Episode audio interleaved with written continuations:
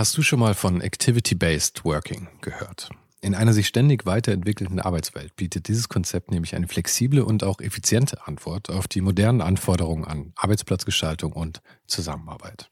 Und die Serviceplan Group ermöglicht mit diesem Konzept seinen Mitarbeitenden, ihren Arbeitsplatz nach ihrem eigenen Bedarf und Tätigkeit zu wählen. Klassischer Schreibtisch, abgeschirmter Bereich oder gemütliche Couch. In den Houses of Communication findet jeder den Spot zum Arbeiten, der ihr oder ihm am besten liegt. Von Fokusboxen über Phoneboxen bis hin zu Meetingräumen findet so jedes Team die passende Umgebung, um produktiv und kreativ zu arbeiten. Dieses Konzept, das sicherlich wegweisend ist, wurde bereits erfolgreich in den Houses of Communication in München, Hamburg und Berlin eingeführt und wird auch schon an weiteren Standorten umgesetzt. Und wer würde nicht gerne auf so eine flexible Art arbeiten? Also schau mal auf der Karriereseite von Serviceplan vorbei. Den Link dazu findest du direkt hier in den Show Notes dieser Folge. Und vielleicht kannst auch du dann bald schon in den Genuss von Activity-Based Working kommen. Ich musste auch erst, um, um, ganz ehrlich zu sein, erstmal durch eine Therapie durch, um mhm. das so auch zu schaffen, zu sagen, okay, ich darf auch Dinge absagen, mhm. auch wenn mhm. sie mir nicht viel Geld bringen. Einfach, dass man diese Existenzangst ja. irgendwie in den Griff kriegt, ne? dass man ähm, sagt, okay, diese Zeit, die ich dafür investiere und der Nutzen, der da rauskommt, der steht in keiner Relation zu meiner Gesundheit auch. Und ähm, das dann irgendwann zu lernen, ist, ähm, ist auch ein Weg, glaube ich. Und den gehen viele Selbstständige, die ja irgendwas Kreatives schaffen. Das hier ist Ohne den Hype. Eine Sammlung von persönlichen Gesprächen mit Kreativen aus allen möglichen Bereichen. Mein Name ist Sven Jürgensmeier und mein Gast heute ist der Illustrator und Grafikdesigner Timo Lenzen. Viel Spaß mit der Show. Timos Spezialität sind 3D-Illustrationen und die macht er vor allem sehr viel für Magazine und Zeitungen wie die Zeit, FAZ, Financial Times, Medium, das SZ-Magazin, die New York Times und, und, und. Sein Stil war gerade am Anfang beeinflusst von Science-Fiction-Welten und da ich gerade komplett in der Dune-Serie gefangen bin, ich habe gerade mit dem vierten Buch angefangen, hat das auch sehr gut gepasst. Wir sprachen aber natürlich nicht nur über Science Fiction, sondern auch darüber, wie er zu seinem Stil gefunden hat, über den Einfluss von Videospielen auf seine Arbeit, über seine Jugend in Frankfurt, über Computer, über seine Zeit mit Eike König, der ja nun schon zum zweiten Mal Gast bei Ohne in Hype war, über Timos Weg aus dem Studium in die Arbeitswelt, über Label, die man sich selbst so gibt und über seine Zeit in China. Und vor allem in der zweiten Hälfte dieses Gesprächs wurde es sehr intim und wir sprachen über Selbstwertgefühl, Bringschuld, Existenzangst, die Angst vor Ablehnung, Therapie und Dinge, die man erstmal für sich selbst lernen muss. Falls du jemanden kennst, der auch Freude haben könnte an diesem Podcast, dann erzähl ihr oder ihm doch einfach mal davon. Sharing is caring und das hilft auch dem Podcast ganz konkret. Und eins habe ich noch. Diesen Sonntag kommt die dritte Episode meines neuen Newsletters raus. Bei Hyped bekommst du jeden Sonntagmorgen fünf Tipps von meinen Gästen und mir kostenlos direkt in deine Inbox. Abonnieren kannst du Hyped ab jetzt auf ohne den Hype.substack.com.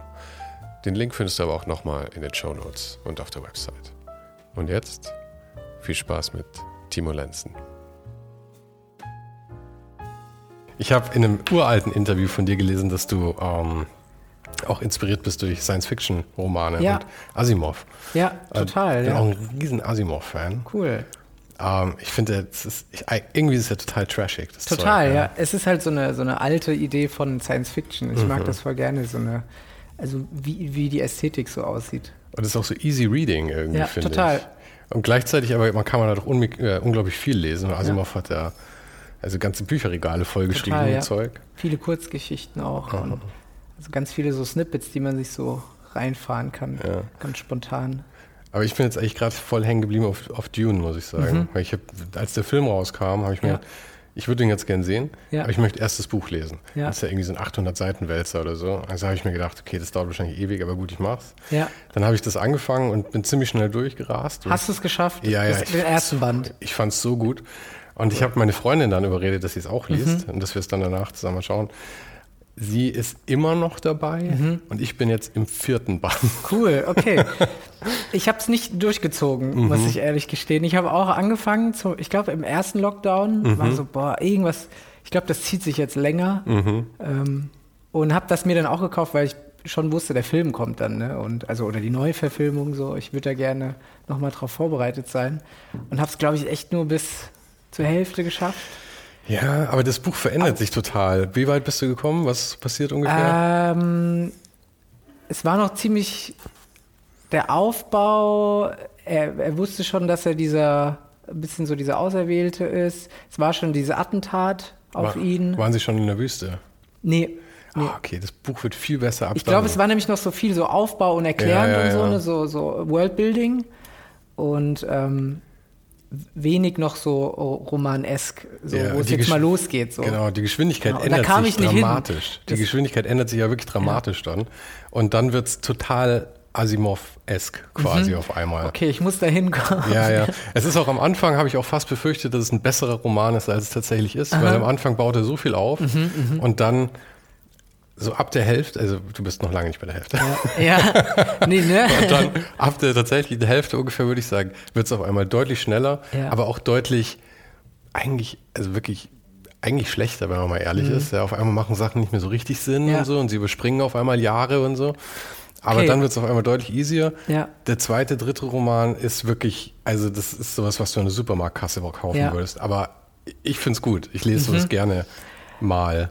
Ja, kann ich, kann ich mir vorstellen. Es ist ja auch irgendwie eine, eine klassische Heldenreise auch, ne? Mhm. so wie die so auf, auf dem Papier irgendwie steht. So, du hast diese eine Person, die halt nichts weiß, also so wenig wie du auch als Leser, und wirst dann in diese Welt geworfen, wie diese Person halt auch, und äh, verfolgst dann irgendwie diese, diese Entwicklung irgendwie mit. Und es ist ja ganz klassisch auch Star Wars oder so. Mhm. Ne? Also du hast irgendwie den, den Farmer-Jungen, der dann irgendwie groß wird, ne? Und du weißt erstmal so wenig wie er auch. Und, Ja. Ähm, ist ganz. Also ich kann es mir vorstellen, dass das voll cool wird, ja, aber ich kam nicht dahin. ja, das kenne ich auch. Aber man soll sich auch nicht durch Bücher quälen, bin ich Ja. immer der Meinung. Dann lass es einfach und lies was anderes, was Genau, dir gefällt. ja, ja. Das Leben ist zu kurz für Bücher, die einem nicht gefallen. ja, oder hör einen Podcast drüber oder so, ne? Oder äh, in irgendeine andere Diskussion oder bei YouTube irgendeine, Genau. irgendwas. Also es gibt ja so viel Medien, die das dir irgendwie auf, aufbereiten so und such dir das, was dann irgendwie zu dir passt in dem Augenblick, ja. Ne? Aber, wie meinst du, hat sich die, dieser, dieser Asimov-Einfluss und Science-Fiction-Einfluss so manifestiert in, in deiner Arbeit dann? Ähm, ich glaube so von der Ästhetik so, vor allem am Anfang noch, so gar nicht mal jetzt so stark. Ähm, ach, äh, ja, Ja, jetzt eigentlich gar nicht mehr. Jetzt eigentlich ich. gar nicht mehr, vielleicht nur noch so die Technik, die dahinter Mhm. ist, die ja auch so ein bisschen Sci-Fi-mäßig ist, ne? So, also irgendwie in, in 3D-Welten und irgendwie ähm, sieht alles so aus in meinen Sachen, die noch nicht gerendert sind, sehen so aus wie damals halt irgendwie, wenn du Tron geschaut hast oder so. Und du hast halt über diese Grids und so und ähm, ähm, hast halt so dieses Gefühl von so 80er Jahre Science-Fiction-Grafik. Ja, ich finde lustig, dass Tron was ist, was dir überhaupt noch ein Begriff ist, weil es kam raus, ich glaube, als ich geboren wurde, so 82 Ja. oder so. Und du bist 90 geboren. Aber trotzdem, 88. oder? 88 bist du, oder? 88, ja. Ach, Aber trotzdem hat so ein, so ein, so ein Kultstatus tatsächlich Voll, irgendwie ja, erreicht. total. Wahrscheinlich, weil es so schlecht war. Weil es so schlecht war, aber ich glaube, so von den Effekten her hat es halt schon so Popkultur ja auch irgendwo Mhm. so ähm, geprägt. Und ähm, ich, ich liebe halt so Special Effects und CGI und so und ähm, ähm, oder auch, auch Videospiele, ne, ist ja auch ein ganz großes Thema so für mich. Und dass, dass das so der Traum einer, einer Videospielwelt auf einmal im, im, in echt ist irgendwie. Mhm. Ne? Oder so auch einer der ersten Filme, die auch das so ein bisschen thematisiert haben, so eine Virtual World irgendwie, in die man so reingezogen wird. Ähm, ist nicht die Story auch, dass er in so einen Flipperautomaten Ja, ja, er muss in den Computer rein Genau. letzten Endes und muss dann eben da diese Spielregeln Ja. und muss eben mit diesen Motorrädern da rumfahren. so. Ja. Ich weiß es auch nicht mehr so genau. Es war auch wirklich furchtbar schlecht, aber es hat mich total geprägt auch. Ja. Ähm, aber das mit den Videospielen ist ja ein guter Punkt, weil das, wenn ich das richtig äh, gelesen habe, irgendwo aufgeschnappt habe, wolltest du das ursprünglich auch mal machen, oder? Ich, das war schon ein Traum von mir, also dass ich so ja, Spiele-Designer oder, oder so Artworks dafür mache oder Konzeptzeichnungen oder sowas oder einfach so, so Welten zu bauen irgendwie. Und ähm, es hat dann ganz viele verschiedene Ausformungen genommen, dann, also dass es dann irgendwann, ja, ich will Bühnenbild machen, ähm, weil das ja irgendwie auch so in diese Richtung geht von äh, eine Kulisse schaffen irgendwo.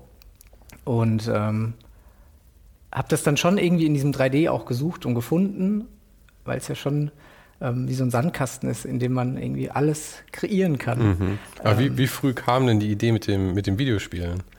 Wie alt warst du da so? Oh, ich habe schon sehr früh angefangen zu, zu spielen. So. Also Mhm. ähm, ich, ich hatte schon aus Amerika importiert so eine alte Sega Mega Drive.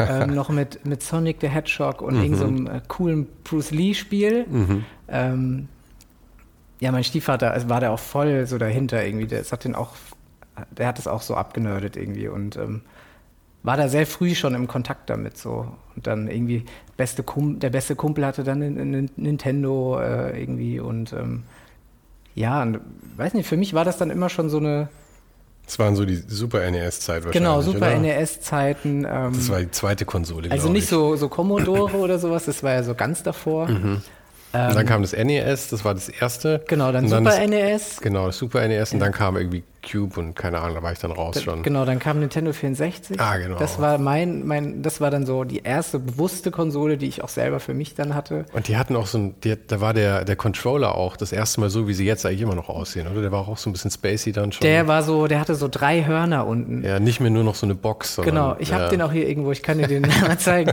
Äh, weil der mega, der wird doch so als der Bumerang irgendwie äh, so bezeichnet, weil der eigentlich so voll ungelenk ist. Also Mhm. Nicht, nicht so Bauhausmäßig äh, Form follows Function so, sondern es ist, der liegt nicht gut in der Hand Nee. einfach und äh, folgt eigentlich nicht irgendwie einer Tradition, dass Okay. es ähm, ja ein Handschmeichler ist irgendwo. Ja, genau. War das mit den Videospielen dann der erste so realistische Berufswunsch? Ich meine, außer Feuerwehrmann oder Ja, Pilot genau. oder so Also es, ich glaube, man hat viele so auf, auf, dem, auf dem Weg so zu ähm, zum Erwachsenwerden oder was man denkt, was vermeintlich Erwachsenwerden bedeutet. Ähm, ich hatte schon immer Lust, irgendwie in diese Richtung irgendwas zu machen, ob das jetzt so Games-Redakteur ist oder so. Ich habe auch viel, äh, keine Ahnung, Bravo Screen Fun gelesen und äh, PC-Games, Zeitschriften und whatever, alles, was so in, in diese Richtung geht. Also ich, ich hatte schon das Gefühl, ich müsste irgendwas mit Medien machen ähm, zum Thema Games oder Film oder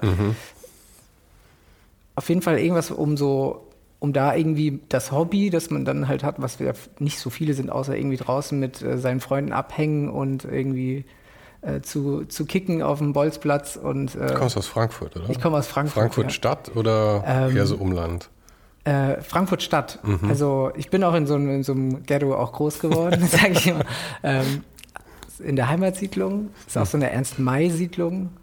Ähm, ja, also da war jetzt auch nicht viel mit Design oder so influ in, in, ähm, ja, dass du da im, ja, so influenced wurdest irgendwie oder mit Leuten das irgendwie so teilen konntest, dass du irgendwie gerne zeichnest oder so, ne? Oder, oder dich für Sci- Science Fiction interessierst. Ähm, das war schon auch eine andere, so eine andere Crowd, die einen da so umgeben hat. So. Ja, war das, war das ein bisschen tougher? Das sagt das man, war schon sehr tough, ja. Das sagt man Frankfurt ja immer so nach. Ja. Ich war nur einmal in Frankfurt, glaube ich, und da war ich, puh, R. Kelly, I Believe I Can Fly war damals Ja. draußen Space Jam, das weiß ich noch, weil das lief nämlich auf MTV im Hotel. Mein Ja. Vater hat mich mitgenommen zu einer Konferenz und wir waren in einem Hotel in der Nähe vom Hauptbahnhof, Mhm. wie man es halt ist bei so Konferenzen. Und ich weiß noch, also ich war, puh, wie alt war ich da? Also ich kann nicht älter gewesen sein als 13, würde ich jetzt sagen. Mhm. Aber ich weiß noch, ich bin dann, mein, mein Vater war dann irgendwie unterwegs, abends auch aus irgendeinem Grund und ich war alleine im Hotel und er hat mir irgendwie ein paar Mark da gelassen, dass Ja. ich mir irgendwas zu essen holen kann oder so. Und ich bin zum, zum McDonalds am, Am Hauptbahnhof, Hauptbahnhof. gegangen. Oh, oh, oh. Und, und es war wirklich irgendwie, ich war wirklich ein Kind und es kam als erstes eine Prostituierte zu Ja. mir an, die mir ihre Dienste feilbieten wollte. Ich konnte nicht so viel damit anfangen. Sehr irritierend auf jeden Fall für das Alter, ja. Und irgend so ein Schizo lief rum mit einer Tüte, immer im Kreis mit einer Tüte am Fuß. Ja. Die haben gesagt, wow, okay, Frankfurt. Und das ist bis heute mein Bild davon, muss ich irgendwie sagen. Es ist, es ist wirklich tough und äh, jetzt auch so, seit ich so in Berlin bin, habe ich auch nochmal ein anderes, also so eine gewisse Distanz dazu. So. Und ähm, ist es rougher als, als Berlin? ich finde schon, ja. Ja? Ich finde es schon. Ja. Ich komme aus München, weißt für mich Ja. ist es beides schockierend. Ja, das glaube ich jetzt. Fast äh, traumatös schon fast. Ne? Nee, es ist schon, es ist schon anders. Und es ist schon, wenn du da jetzt nicht irgendwo im, im Westend oder Nordend groß wirst, muss man sich da schon auch anders behaupten, so mhm. erstmal um da, wenn, also wenn du einfach aus dem Mittelstand irgendwo kommst, so aus so einer klassischen Arbeiterfamilie, wo irgendwie die Mutter äh, eine Kneipe besitzt und der Stiefvater Rody für Brian Adams ist, ist halt irgendwie, ja okay, und was machst du so? Äh, ist der Weg nicht so klar definiert, dass war, du. War das dein, das war so, ja. das war dein Setup? Dein, ja, Fa dein Vater Setup, oder ja. dein Stiefvater? Oder? Mein Stiefvater, dein genau. Stiefvater ja. war Rody für Brian Adams. Für Brian Adams und noch. In den, bei den Europakonzerten oder überall dann? Äh, Europa hauptsächlich, okay. ja. Funny. Genau. Voll funny und ähm, auch so andere Bands, äh, es erzählt er auch immer super gerne. Und ähm, später dann Kfz-Mechaniker Mhm. und halt so, also, wirklich Basic-Sachen so, ne, ganz normal aus der, aus der Gesellschaft heraus. Aber jetzt so zu Design oder, oder zu, zu Kunst, ähm, da war, da war, das gab's nicht. So. Mhm. Also nicht in, in, in dem, in, in unserer Familie so, ja. Und äh, sich da so rauszuschälen und so sein Interesse dann irgendwie dann trotzdem zu entwickeln, schon irgendwie komisch, so wenn man so darüber nachdenkt, so dass man, dass das dann trotzdem entsteht irgendwo, ne, oder? Und jetzt hast du ja dann auch so ungefähr meine Größe und Statur, würde ich sagen. Das heißt, erstmal auch nicht der Größte in der Klasse dann. Da. Nee, ich war immer der Kleinste, auf jeden Fall, ja. Ja, voll. Auch wenn du jetzt, ähm, ich würde jetzt auch nicht sagen, dass ich so mega der maskuline Typ bin so und ich das auch, mag das auch überhaupt nicht so, also sich da so behaupten zu müssen auf so einer Ebene. Ähm, weil es dann schon immer war, du musst der krasseste sein, du musst so und so aussehen, du musst so das und das verkörpern, du musst früh ähm, ins Jugendzentrum gehen zum Trainieren und so und äh, am besten auch Kampfsport und ähm, also ganz andere Parameter, die du irgendwie bedienen musstest, um Anerkennung irgendwie zu kriegen. Ne? Und dass das irgendwie schön ist, dass man sich da so rausschält irgendwann und sagt so, ähm, diese Stereotype will ich gar nicht so in meinem Leben, obwohl man irgendwie so davon umgeben war, so, so ganz viel und ständig und ja. Ja, ja das ist ja auch so ein. äh, Man spricht immer von Coming Out ja immer nur irgendwie bei, bei, bei Homosexualität, aber es, jeder hat ein Coming Out, wenn er einfach aus dem Mainstream rausgeht Voll, oder ja. aus seiner Umgebung rausgeht. ja. Und dann eben zu sagen, hey Leute, ich bin eigentlich eher, eher ein bisschen arzi vielleicht drauf, Ja. ist halt auch voll das Coming Out. Voll, ja. auf jeden Fall.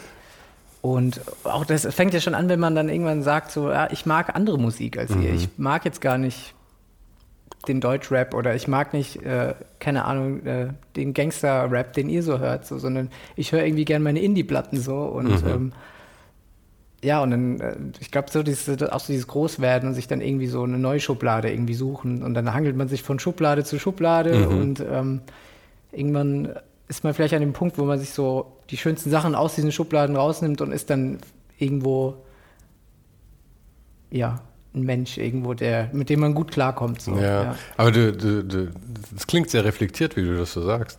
War das, ist das jetzt rückblickend so oder war das auch so ein Prozess, wo dir damals schon klar war, irgendwie, ich muss jetzt irgendwie selber für mich das, das schaffen? Ähm, Also bei mir war das nämlich nie so, würde ich sagen, glaube ich. Bei mir war das alles sehr automatisch und Ja. ich immer mit sehr viel Leid verbunden. ja. sich da rauszuschälen. ja, ja. ja. Ja.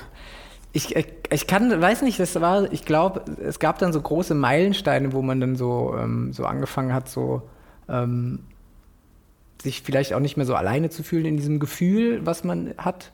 Ähm, das war dann irgendwie das erste Mal auf die Kunstschule zu gehen dann und zu sagen, oh cool, es gibt auch noch irgendwie eine andere Bubble so und da bin ich nicht alleine so, sondern hier gibt es ganz viele auf einmal, mit denen man irgendwie Aber es ist ja schon relativ spät dann. Ich meine, das, hast du ein Abi gemacht? Oder? ich habe ein Fachabi gemacht und das, das war diese Kunstschule das heißt, mit dem Fachabi ist man dann so 17 oder so. Genau, so um kurz vor Dreh. 18, ja, genau. Ich war so 16, 17 und da bin ich auf die ähm, Gutenberg-Schule gekommen. Also hatte auch schon so einen so einen- so einen Schwerpunkt halt zu Druck und ähm, da gab es auch Illustrationen und, und so, ja, so Pseudografikkurse und so. Und, aber das war das erste Mal, dass ich ähm, nicht auf so einer Brennpunktschule dann war, ne, wie vorher, halt irgendwie Realschule und irgendwie ähm, ähm, es irgendwie so konfliktbehaftet dann auch, sondern zum ersten Mal so, ah, okay, äh, hier sind irgendwie Leute, die alle diverse ähm, Aussehen haben, diverse ähm, Hobbys,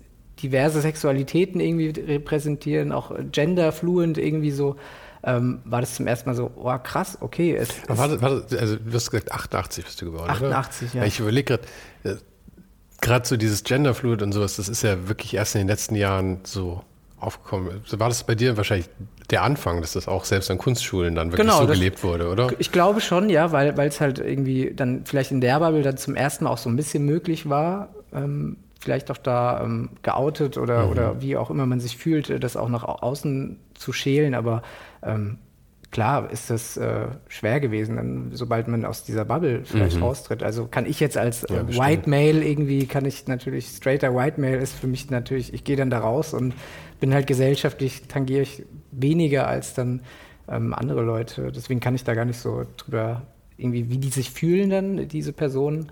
Ähm, aber klar war das mein, von meinem Gefühl zum ersten Mal, dass ich da den Punkt hatte, ah, okay, hier kommen viele Menschen zusammen irgendwie, die ähm, diverse ähm, Ansichten irgendwie haben, so zum, zu, zu dieser Welt, auf der wir wandeln, irgendwie zusammen. Und es war irgendwie, Du warst ja später auch noch in, in Offenbach auf der Schule.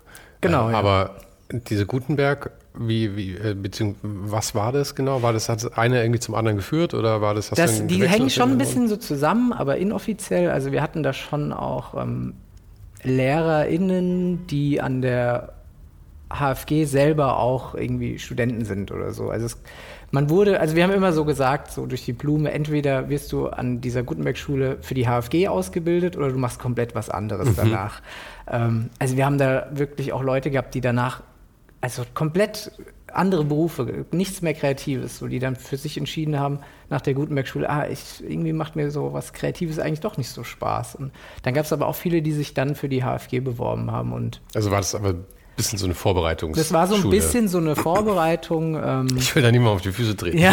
Ich habe noch nie davon gehört. ja, ja es, äh, also für mich war es so, weil dann schon so die ersten Gesichter, die ich dann auch auf der HFG irgendwie ähm, gesehen hatte, so dann auch ich irgendwie aus der Gutenberg-Schule kannte. Und ähm, obwohl da auch dann noch mal ein paar Jahre dazwischen waren, also dann Zivildienst und irgendwie ähm, äh, Mappenvorbereitung irgendwie ähm, und ein Jahr irgendwie nicht so richtig wissen, was man macht und so, dann an der, an der HFG angefangen, genau. Und das war so dann ja nochmal das größere Fischbe äh, Fischbecken so von, von, von der Gutenberg-Schule dann irgendwo. Also noch diverser, noch irgendwie, ja, noch, ja, noch irgendwie, ja, noch mehr dieser Safe Space irgendwie, den man immer gesucht hat, so ein bisschen, wo Leute sind, die einen so ja, irgendwo verstehen oder die gleichen, die gleichen Hobbys oder Interessen haben und Und wie lief das da so? Ich nehme an, man musste da ja auch irgendwie einen Schwerpunkt sich wahrscheinlich suchen, oder? Am Anfang ist es sogar noch so, dass man ziemlich viel ausprobiert oder probieren darf. Auf der HFG An jetzt? der oder? HFG, Mhm. genau. Ähm, du hast, glaube ich, so die ersten zwei Semester macht man erstmal so querbeet. Und dann sollte man sich so langsam so ein bisschen ähm, kanalisieren eh, auf irgendwas. Aber es gibt ganz viele, die auch noch im achten, neunten Semester sagen, ah nee, äh, Illustration hat mir keinen Spaß gemacht, ich will doch Foto machen. Aber ob das dann so zielführend ist, ist natürlich dann, muss dann jeder für sich selber entscheiden. Ja. Aber für mich war schon sehr früh klar so, okay, ähm, ich will irgendwas mit 3D vielleicht machen, so, oder mit Video oder mit Grafik und ähm, ja, hatte dann das Glück, dass dann ziemlich früh in der Motion Design Klasse, dass da so ein Kurs angeboten wurde. Ich glaube, das war dann 2010 oder so, ähm, dass ich zum ersten Mal Cinema 4D dann geöffnet habe so und ähm, habe äh, ja seitdem das eigentlich dann nicht mehr geschlossen irgendwie, ne? Also ähm, ja, das war so ein, so ein Meilenstein irgendwie dann für mich auch zu sehen, so, ah, cool, okay, ich kann irgendwie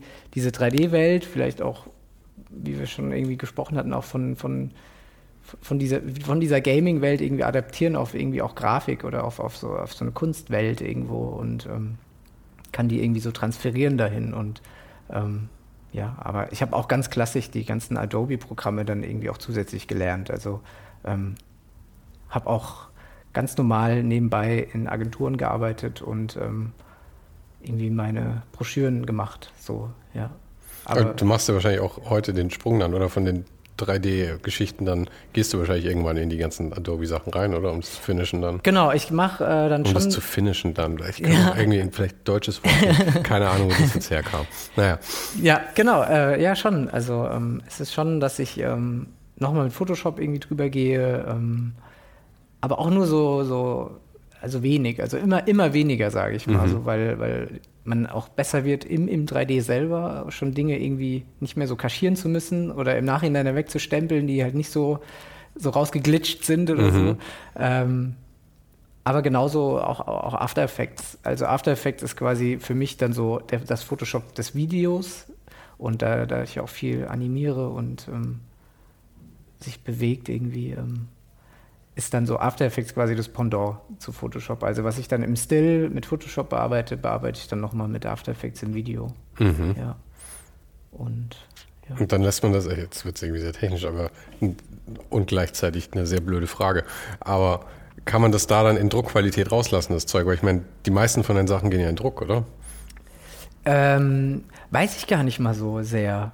Äh, ich habe viel jetzt, also damals schon äh, viel mehr gedruckt.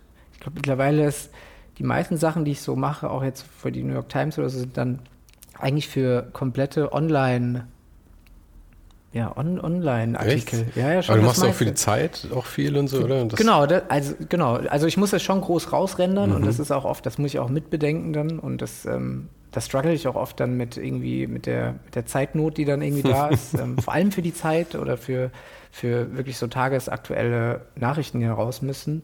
Ähm, und zum Teil rendern meine Sachen halt schon über Nacht dann, also vor allem jetzt äh, so Animationen, die mehrere Bilder haben, aber ähm, ja, umso größer, umso länger dauert es auf jeden Fall. Mhm. Und ähm, ich habe jetzt auch erst seit einem Jahr so abgegradet, so dass ich ähm, jetzt auch so einen richtigen, so einen PC habe äh, auf Windows und da haben sich die Renderzeiten natürlich total verändert. Und vorher war es halt jahrelang auf so einem MacBook irgendwie alles gemacht, auch die Mhm. ganzen 3D-Sachen und zum Teil, das war der Horror, weil du nichts nebenbei dann weitermachen kannst. Also du drückst dann Rendern und dann betest du irgendwie, ne, dass das alles klappt. Und, dass äh, der Computer nicht abschmiert. Genau, dass der Computer nicht abschmiert, dass ähm, in der Zeit auch keine Korrektur jetzt reinkommt. Mhm. Ne? Sonst ähm, kannst du es eigentlich wieder abbrechen. So. Und, oder guckst halt, wie du es dann mit Photoshop noch gerichtet bekommst Mhm. danach. Aber du hast komplett recht, ja. Also, ähm, ja, das ist, ja, da muss man auf jeden Fall noch viel, viel machen, manchmal im Nachhinein, ja. Und über den, den, den, die Windows-Kiste hast du jetzt, weil es billiger war, damit die Leistung zu kriegen oder wegen welchen Programmen oder warum hast du Ähm, den? Ich meine, du musst ja umsteigen dann quasi. Ich musste umsteigen, ja. Ich, woll, ich wollte mehr Leistung, weil, weil, weil der Workflow einfach für mich zu langsam war irgendwann oder, oder diese Pausen dazwischen zu unproduktiv. Also in der Zeit, wo ich warte auf das Rendering, ähm, passiert erstmal nichts. Und ähm, was auf der einen Seite gut ist, weil es halt so irgendwo Pausen auch sind, die man sich dann, die man bekommt oder Freiräume. Aber im Endeffekt nutzt man die nicht, weil, oder ich zumindest nicht. Ich, ich saß dann ja so mega gespannt dann vor meinem Rendering und dann poppen so langsam diese einzelnen Pixel auf und dann siehst du schon, wo was nicht funktioniert und so. Okay. Und ähm, nutzt das eigentlich weniger. Dann Aber, aber ich meine, warum, warum dann Windows? Ich meine, du hättest ja auch irgendwie einen iMac Pro hinstellen können oder was auch immer es da Äh, ah, gerade genau, gibt. ja. Ähm, ich meine, aber die sind wahrscheinlich ein bisschen teurer. die War sind denn teurer und Preis das Ausschlaggebende oder, oder warum? Preis, aber auch Leistung. Also es gibt die, die Mac-Rechner schaffen nicht das, Echt? die Renderings schaffen die nicht. Selbst jetzt mit diesen neuen Prozessoren und alles crazy und M fraglich Ja, und so? äh, vielleicht das nächste dann, der nächste Tower, der von, von, von, von Apple dann rauskommt, da könnte es vielleicht so sein, wenn sie dann auch ihre eigenen Grafikchips und so haben. Ne? Ähm, aber bisher ist es schon besser, sich ein eigenes PC-Rig irgendwie zusammenzubauen. Und ich hatte da auch überhaupt keine Erfahrung mit Mhm. und habe das dann auch mit einem Freund gemacht, der ITler ist und äh, allein an eine Grafikkarte zu kommen, ist ja mit, äh, mit äh, Kryptowährungen und NFT-Minings und whatever, äh, ist halt auch Ach sau ja, wird schwer. immer schwieriger, gell? Und jetzt Ja, noch mit total. Corona werden ja auch die, ja. Und die Preise gehen äh, voll in die Höhe. Also ähm, genau, und ich hatte da noch Glück, dass ich das alles so kurz vorm ersten Lockdown irgendwie so zusammengekauft habe so Mhm. und ähm, da kam dann auch gerade irgendwie so die neue Fuhre von irgendwie neuen Grafikkarten und ja, also mega technisch alles so, aber ähm, hatte da irgendwie Glück, so für einen humanen Preis irgendwie alles zusammenzukriegen, um dann umzusteigen so. Ähm, ja, und bin seitdem auch irgendwie glücklich, aber die, die, die Renderzeiten passen sich auch immer ein bisschen den Möglichkeiten an. Mhm. Ähm, was heißt, dass ich ungefähr immer noch genauso lange warte, weil sich einfach dann die Effekte verändern. Also, mhm. Du machst jetzt, du traust dich mehr zu ich machen, mich weil mehr du weißt. zu machen, weil, weil mehr möglich ist. Aber ähm, man wartet trotzdem sehr Mhm. lange oft, ja. Und man bräuchte eigentlich irgendwie, ich bräuchte wahrscheinlich noch einen Re äh, Rechner, wo ich einfach nur render und an dem anderen gestalte, aber mittlerweile bin ich ganz froh auch um die Pausen. Also ich weiß das jetzt zu schätzen auch. Ja, Also, ja. ja ich, hab, ich, ich bin überhaupt kein Kerl für Nervenkitzel und eben, was du sagst, dann so die, die Sorge, die man dann hat, dass vielleicht doch noch eine Änderung kommt oder so. Ja. Das ist immer das, was mich, was mich zu sehr stressen würde. Aber ich bin auch sehr froh, die, als ich angefangen habe zu arbeiten, es war so realistisch um 2000 rum, Mhm. würde ich sagen. Ja. Und ich habe immer auf, auf Windows-Rechnern auch gearbeitet. Damals Macs waren da ja noch ein bisschen exotisch fast. Also ich meine, die war halt in Werbeagenturen und Mhm. Ja. so. Aber ich habe ziemlich früh selbstständig angefangen oder auch davor mir selber Sachen beigebracht. Deswegen war ich nie auf einem Mac irgendwie. Und naja, ich habe von mein, mein Bild von Windows ist immer noch von damals geprägt. Ja? Und es hieß halt jeden Tag ein Bluescreen, ja? Ja. Blue Screen of Death. Der Computer war einfach komplett, alles, was du gerade gemacht hast, ist für den Arsch. Ich habe immer noch den, den, den, den Mechanismus drin, Steuerung S ungefähr alle acht Sekunden zu drücken, wenn Ja. ich an einem Computer sitze. Äh, Ich kann das voll nachvollziehen. Äh, Ich, das ist lustig. Ich meine, mittlerweile sind die Dinger bestimmt genauso solide wie jeder Mac, wenn Total, nicht mehr. ja, genau. Aber es ist lustig, dieses Bild, das, das ich da immer noch so fix irgendwie Ja. drin habe. Es ist ja auch irgendwie so, wenn, man- wenn man als Kreativschaffender irgendwie dann so groß wird, dann, dann ist es irgendwie das Nonplusultra, sich erstmal irgendwie ein, ein Apple-Gerät irgendwie zu, zu, Hm. zu ermöglichen irgendwann so und dann, dann irgendwann zu verstehen, ja okay, irgendwie ist, ist das aber auch limitiert, ne, ab einem gewissen Punkt und dann wieder auf Windows zurück, war schon auch erstmal mit Vorurteilen, Mhm. so wie, wie du die sie auch hattest. So. Und ich muss die, ich kann die nicht bestätigen jetzt mehr. Ja, und das tut mir, es ist aber schwer für mich, das Ja, so, ja. so zu realisieren auch, weil irgendwie ich trotzdem den Workflow von einem, von einem, von einem Apple-Device einfach auch äh, entspannter finde, so immer noch, ja. Ja, also ich, es ist ja auch die mit den Macs, also das ist so ein Statussymbol, glaube ich, wenn man jung ist vor allem, weil Ja. das ja auch irgendwie halt so einen gewissen Coolness-Faktor mit Ja. sich bringt. Und dann, ich arbeite jetzt halt seit, ich weiß nicht, keine Ahnung, 2005 oder irgendwie bin ich, keine Ahnung, wann ich umgestiegen bin, wahrscheinlich erst später, auf Macs dann.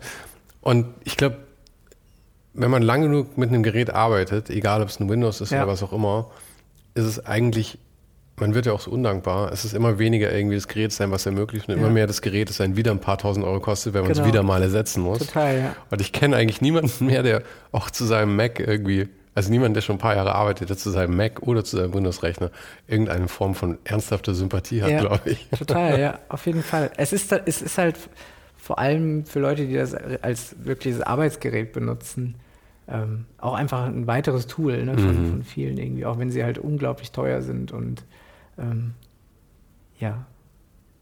Deswegen ist es vielleicht ja auch so eine kleine Revolution, äh, Rebellion, ähm, dann irgendwie auf Windows wieder zu- zu Ja. steigen und zu sagen so, hey, ich sehe es nicht ein, irgendwie so viel Geld für so ein Produkt auszugeben, was aber nicht die Leistung bringt, die ich für meinen Job brauche Mhm. oder für meine Kreativität irgendwie brauche, um sie umzusetzen. Aber äh, wo du sagst, das ist nur wieder ein Werkzeug, da fällt mir ein, ich kann dir sogar sagen, wann ich beschlossen habe, dass ich auf Windows, äh, auf, auf, auf, auf Macs und iPhones umsteige.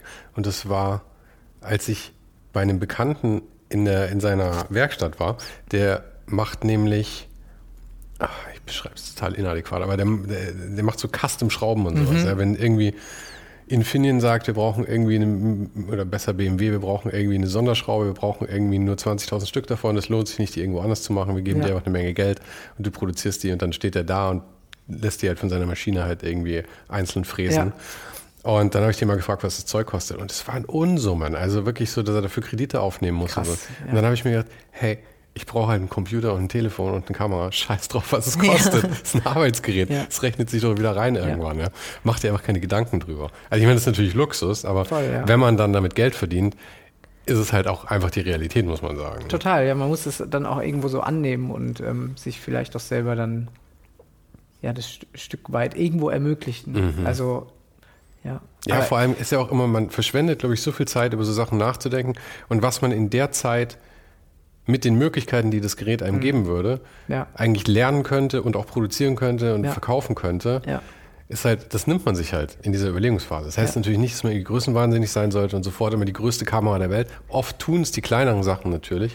Vor allem äh, äh, kreieren sie ja auch irgendwo einen Stil, ne? weil, mhm. weil also viele Leute mit so einer Limitierung dann irgendwie ja versuchen, da das Maximum rauszuholen. Mhm. Ne? Und ähm, ähm, schaffen dadurch ja auch erst irgendwie was Besonderes dann. Ja, also, ja. so wie früher mit, beim Skaten mit diesen VHS-Kameras, genau, da ja. gab es ja immer so ganz besondere, die halt so einen ganzen Look ja, genau. gekriegt und, haben. Ja, voll.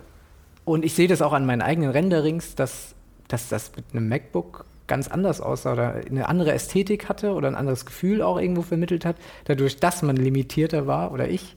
Ähm, dass ich manche Emotionen oder Dinge gar nicht zeigen konnte, weil also sie verhältnismäßig Low Res. Genau, Low Res und und vielleicht mehr in eine 80er Jahre ähm, Science Fiction Ästhetik irgendwie mhm. reingeht, ähm, als es dann heute so ist, nur weil ich halt mehr Materialien benutzen kann, mehr mhm. Spiegelung, mehr keine Ahnung Ambient Occlusion ähm, und äh, ja, dass das, das schon auch den Stil verändert. Ist ja, bei, einem, ja. bei einer Malerin wahrscheinlich auch so, wenn teure Farben sehen anders aus als irgendwie ähm, die, die du dir mal Bösner irgendwie schießt für im, im Angebot gerade. Ne? Aber genauso kannst du damit auch irgendwas was sehr Schönes machen oder, oder was Inspirierendes irgendwie schaffen. So. Ja, natürlich. Ich finde auch die, äh, die Sachen, die du früher gemacht hast, so vor fünf, sechs Jahren, diese, da waren auch so diese Schwarz-Weiß, genau, ja, ja. so diese anf anfänglichen 3D-Sachen, auch so ein bisschen fast so MC Escher-mäßige mhm. Geschichten dabei. So.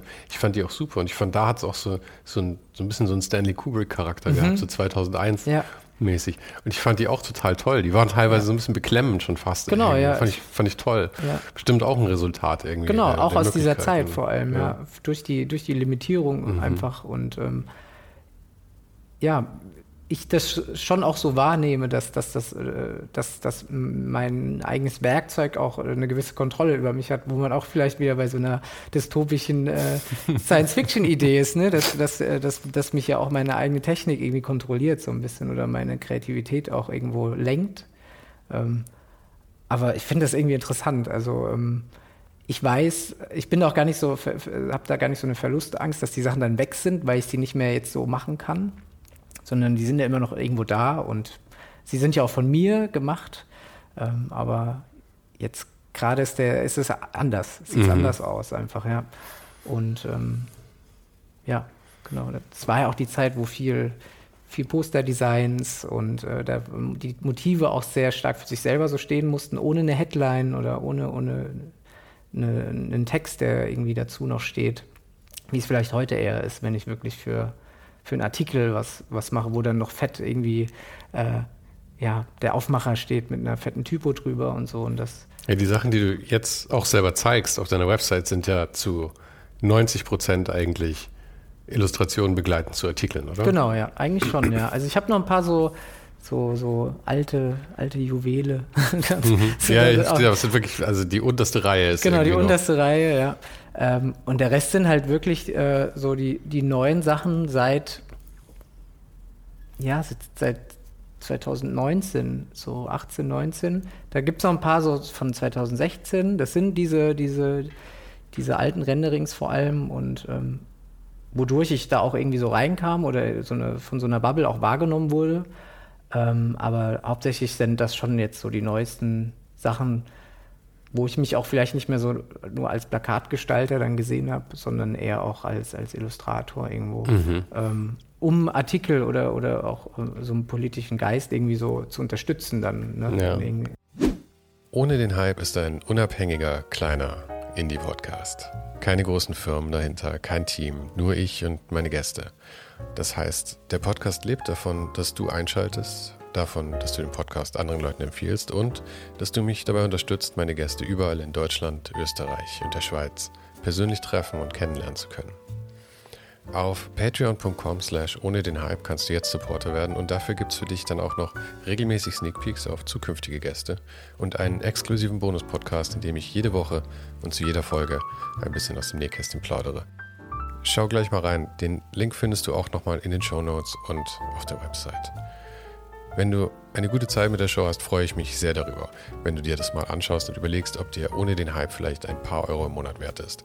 Und wenn du dir das gerade nicht leisten kannst, freue ich mich aber natürlich auch sehr darüber, wenn du einfach jede Woche wieder einschaltest. Vielen Dank für deinen Support und jetzt viel Spaß mit dem Rest dieses Gesprächs.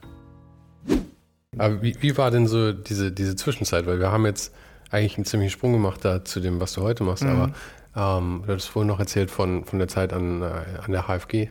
Mhm. Und es war die, die zwei Berührungspunkte, die ich mit dir hatte, war einmal Marlin Schulz. Genau. Hatte ja. mir von dir erzählt. Ja. Ähm, das ist schon eine ganze Weile her. Und ähm, Eike König war eben auch einer von deinen Professoren an der HFG. Ja. Ähm, und du hast da aber dann Fokus auf Grafikdesign gehabt, oder? Genau, ich kann, ich kann ja nochmal da ansetzen, wo ich dann auch 3D genau. gelernt habe. Das war irgend so ein sehr starker Umbruch an der HFG, weil ähm, es gab keine Illustrationsklasse mehr zu dem Zeitpunkt oder, oder keine, keine, keine Lehre mehr. Ähm, und dann kam Pixelgarten, das waren auch Ex-Studierende von der HFG, die dann auch abgeschlossen haben. Und die haben das dann erstmal übernommen, diese Illustrationsklasse. Und da war ich auch und auch schon mit dem 3D-Tool so im Gepäck. Mhm. Und die waren aber nur übergangsweise da. Und dann kam Eike König. Und das war dann ja auch so ein Gamechanger so an der, an der Uni so für, für Grafik und Illustration und ähm, so sehr kombinierend eigentlich für, für alles eigentlich. Also auch Typografie war da drin. Hat auch Sascha Lobe angefangen, die, die Typoklasse zu übernehmen und ähm, Klaus Hesse hatte damals auch so diese Grafikklasse. Ähm, also es gab ein riesiges Angebot an, an, an ja, die unterstützend der Grafikwelt irgendwie. Und ähm, da konntest du dich halt irgendwie so durchbahnen und konntest so das Beste mitnehmen. Und äh, es gab super viele Symposien und Ausflüge. Und es war wirklich so ein, so ein, so ein Woodstock-Gefühl irgendwie. So an der HFG, so für, für, für, für Grafik interessiert. Und es war auch genau die Zeit, wo so dieses Selbstpublishing sehr groß wurde, so irgendwas mit dem Riso-Printer zu machen, so um 2011, 12 rum, wo es dann auch zig Messen gab ähm, zu dem Thema, ähm, Workshops auch mit, mit ja, Mirko Borsche, Nakim aus Seoul und ähm, wirklich, also krasse Namen zu dem Zeitpunkt so und ähm, ja, und da, da hat sich das so geformt, also dass ich dann auch bei, bei Pixelgarten dann die Ex-Professorinnen von mir dann auch angefangen habe zu arbeiten neben dem Studium und ähm, habe so schon gemerkt, so okay, irgendwie muss ich auch irgendwo Geld damit verdienen. Also ich war auch nie so ein Träumer so richtig, so ja, ich guck mal, was nach dem Studium passiert, sondern ich muss früh in den Beruf auch, mhm. muss irgendwie. Ja war, war, das normal, dass man während dem Studium dann schon eben auch in so einer Agentur dann arbeitet oder war das eher, eher ein Sonderfall bei dir? Das war, glaube ich, also ich hatte das Gefühl, dass es eher ein Sonderfall war. Es gab schon so ein paar, die auch in Agenturen waren, aber die meisten haben äh, irgendwelche Studijobs dann, also so klassische im Café, in irgendwo anders. Also ich habe zwischenzeitlich auch mal lange bei Apparel gearbeitet, American Apparel, ähm, auch so Klamotten halt irgendwie verkauft, mhm. ähm, was man halt so dann so macht in der mhm. Zeit. Und das war so irgendwie dann zum ersten Mal, okay, irgendwie kann ich das anwenden jetzt, so was ich auch in der Uni gerade so lerne und ähm, das nimmt so ähm, reale, kommt so in den Re Realraum irgendwie. Und, und wie bist du dann zu Pixel, sorry, wenn ich unterbreche, mhm. aber wie bist du dann zu Pixelgarten gekommen? Haben die dich gefragt? Die haben mich gefragt, ja. Gefragt? Also es war dann schon eine Zeit, dass ähm, in der Gang, in der ich dann so damals war, der Illustrations-Grafik-Gang, ähm, da alle dann auch so Praktikum gemacht hatten und wir so sehr eng dann auch mit denen so connected waren und ähm, wir zusammen ein großes Projekt dann auch gemacht hatten, das hieß Plakatwerkstatt, ähm, zusammen mit Pixelgarten für damals ähm, für irgendeine Messe in Frankfurt, die auch so Kreativmesse war. Ich weiß gerade nicht mehr, äh, wie die hieß. Und das war schon im zweiten, dritten Semester oder so, also schon noch relativ früh, ähm, wo die dann so schon gemerkt haben, ah, okay, da sind so ein paar Leute, ein paar Studierende, die voll Bock haben, so ein bisschen weiter als nur in der Uni zu bleiben, sondern auch so, ja, so in, in, in den Realraum auch wollen. So. Und ähm, genau, und da haben sie mich dann gefragt, ob ich nicht da irgendwie bei denen arbeiten will. Genau. Und dann habe ich da erstmal auch so äh, Praktikum gemacht, ganz klassisch, und dann ähm, so Hiwi-Job erstmal und dann genau später dann auch, ja. So das ist ja schon mal eine gute Basis, wenn man gefragt wird und nicht selber. Genau, ja, ja, schon. Also es, aber es war so irgendwie so eine Wechselwirkung. Dann mhm. war man da schon mal im Studio bei denen und ähm, ja, ich, ich, da gab es auch kein so klassisches Bewerbungsgespräch. Man kannte sich aus der Uni. Ich krieg's auch gar nicht mehr zusammen, wie das. Ich habe das Gefühl, ich saß dann einfach da auf ja. einmal. Ne? das, das eine aufs andere irgendwie folgt so und ähm, ja, dann auch mein äh, Vordiplom da bei denen gemacht und so. Und dann war man da auch im Büro schon, irgendwie war, hat man dann schon so ein bisschen zum Inventar gehört. Ähm, genau, und das hat dann schon auch ja, so ein bisschen einen so einen Fuß in, in das Arbeitsleben so gegeben. So. Aber das war Grafikdesign, was bei denen Das war Grafikdesign, ganz klassisch eigentlich, so von, von Poster, CI, ähm, Bücher, ja. Und kam die Illustration da schon irgendwo mit rein dann? Oder? Ich durfte sogar mal dann, also ich war ja mit dem Tool noch nicht so, so weit auch zu dem Zeitpunkt und ich habe auch schon auch so nebenbei auch schon so Jobs angenommen. Also auch viel so Frankfurt Techno-Szene war dann so ganz groß ähm, und habe da für viele Veranstaltungen dann ähm, so Poster gemacht irgendwie und äh, fürs Robert Johnson äh, Poster gemacht. Ähm, ja, und irgendwie, das habe ich so nebenbei gemacht und dann war ich noch so bei Pixelgarten und das eine hat so das andere so ein bisschen dann auch beeinflusst so und ich konnte dann auch mal meine 3D-Tools auch da mal ausprobieren. Das war dann, glaube ich, für fürs Node Festival, da ist auch so das digitale Medien Festival. Mhm. Und da durfte ich dann zum ersten Mal irgendwie habe ich so einen, so, einen, äh, so einen Vorhang so flattern lassen, so einen, so okay. einen 3D-Vorhang und äh, da dann schon gemerkt, ja, okay, krass, ich kann das Tool dann auch in so eine ganze CI irgendwie einbauen, irgendwie, dass es zu so einem Visual wird, was halt auch so eine ganze Kampagne irgendwie trägt. Aber es waren natürlich noch so Baby-Steps irgendwie und ähm, aber also ich finde es schön, dass du dich noch daran erinnerst, was diese ersten Baby-Steps waren. Ja, das ist ja, ja schön, total, wenn man das irgendwie nochmal fassen kann. Ja, total, genau. Und ähm, da hat natürlich auch noch viel dazu gehört, dass man irgendwie alles dann machen konnte. Ne? Dann habe ich sogar die Musik dazu gemacht und so. Und es war so, cool. Also du kannst so ein Komplettpaket irgendwie abliefern. Wie, wie hast du die Musik? Also du, du, spielst ja Gitarre? Genau, ja. Hast, war das dann auf Gitarre oder hast du noch andere musikalische Ableton Fähigkeiten? Hab noch, Ableton habe ich noch zu dem Zeitpunkt gemacht, auch als so, noch, wie man so seine, seine Kreativität auch so kanalisiert, war zu dem Zeitpunkt noch nicht so klar. Ne? Macht man das durch die Musik, macht man das durch die Kunst oder macht man das durch die Grafik oder und habe auch noch viel Musik gemacht, also mit Ableton so produziert irgendwie Ableton ist aber so, so, eine Produktionsumgebung wirklich, oder? Das heißt, genau, man, du ja. nimmst irgendwie Samples und genau, ja, du, du mixt halt mehr oder genau, weniger, sag ich mal so dilettantisch. Und äh, spielst dann die Snare ein, spielst die, keine Ahnung, die, nimmst die äh, 808 irgendwie, äh, die Aha. Bassdrum oder so von, und äh, baust dir damit irgendwie so Songs dann. Okay, oder? ja, das ist lustig. Ich, ich habe in, so, hab in so ziemlich alles reingeschaut, außer Musik. Mhm. Musik ist mir ein Buch mit sieben Siegeln. Also irgendwie, aber einfach, weil ich weiß auch nicht, der Schritt war zu groß. Ich habe nie, ein, nie ein Instrument gelernt, ja. ernsthaft. Ich kann jetzt ein bisschen auf eine Gitarre klimpern, ich kann so ein bisschen auf anderen Sachen irgendwie klimpern, aber ein bisschen irgendwie trommeln und sowas. Aber ähm, ja, irgendwann habe ich mir, glaube ich, gedacht, okay, du musst dir wirklich nicht noch was ans Bein ja, binden. Es ist auch wirklich, es ist wirklich viel so. Also ähm, ich habe dann auch irgendwann für mich bewusst entschieden, so ähm, mir macht das Spaß so, aber ich kann ich kann nicht zu viele Ventile für mhm. meine Kreativität benutzen, sonst verpufft alles einfach so. Ja, ja. Ich muss das ein bisschen kanalisieren. Ja, muss es auch, eben, ein paar Sachen muss man auch bewusst sich dagegen entscheiden. Ja. Du kannst dich nicht für alles genau. entscheiden. Genau. Und das war dann, die Musik ist dann halt so runtergefallen. Und ähm, ist auch okay für mich. Ähm, ja, aber es war schön, das zu dem Zeitpunkt alles auszuprobieren zu dürfen, so auch an der HFG. Also ich, wir hatten da auch so eine Band dann und so und durften das auch irgendwie ausleben. Ich hatte das Gefühl, mal ein Semester lang fast nichts an der HFG gemacht zu haben, außer Musik. Aber es ist auch schön, dass dieser Raum das alles so hergegeben mhm. hat. Und, ähm, und das durfte ich dann auch zum Beispiel auch bei Pixelgarten in irgendwelchen Videos, habe ich dann da auch Musik gemacht oder so. Und das ist irgendwie cool gewesen, da alles mal so auszutesten, so was einem so liegt und wie man das so zu so einem Produkt eigentlich formt irgendwo, bevor man eigentlich weiß, was man anbietet. So, ja, genau.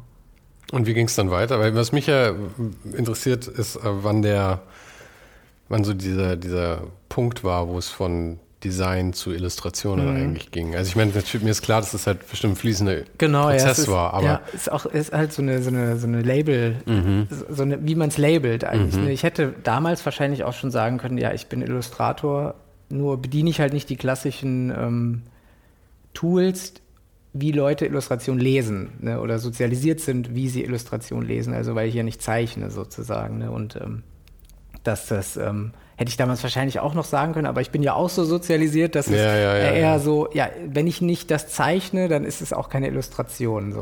Okay. Hast, du, hast du das Gespräch mit Sarah Illenberger gehört zufällig? Nee. Das hatte ich, äh, wann kam das raus? Vor Weihnachten irgendwann, mhm. glaube ich. Und ähm, kennst du Sarah? Ja, ja, ja. Die, sie ist ja Illustratorin. Ja, also ja. wird sie sich auch selber bezeichnen.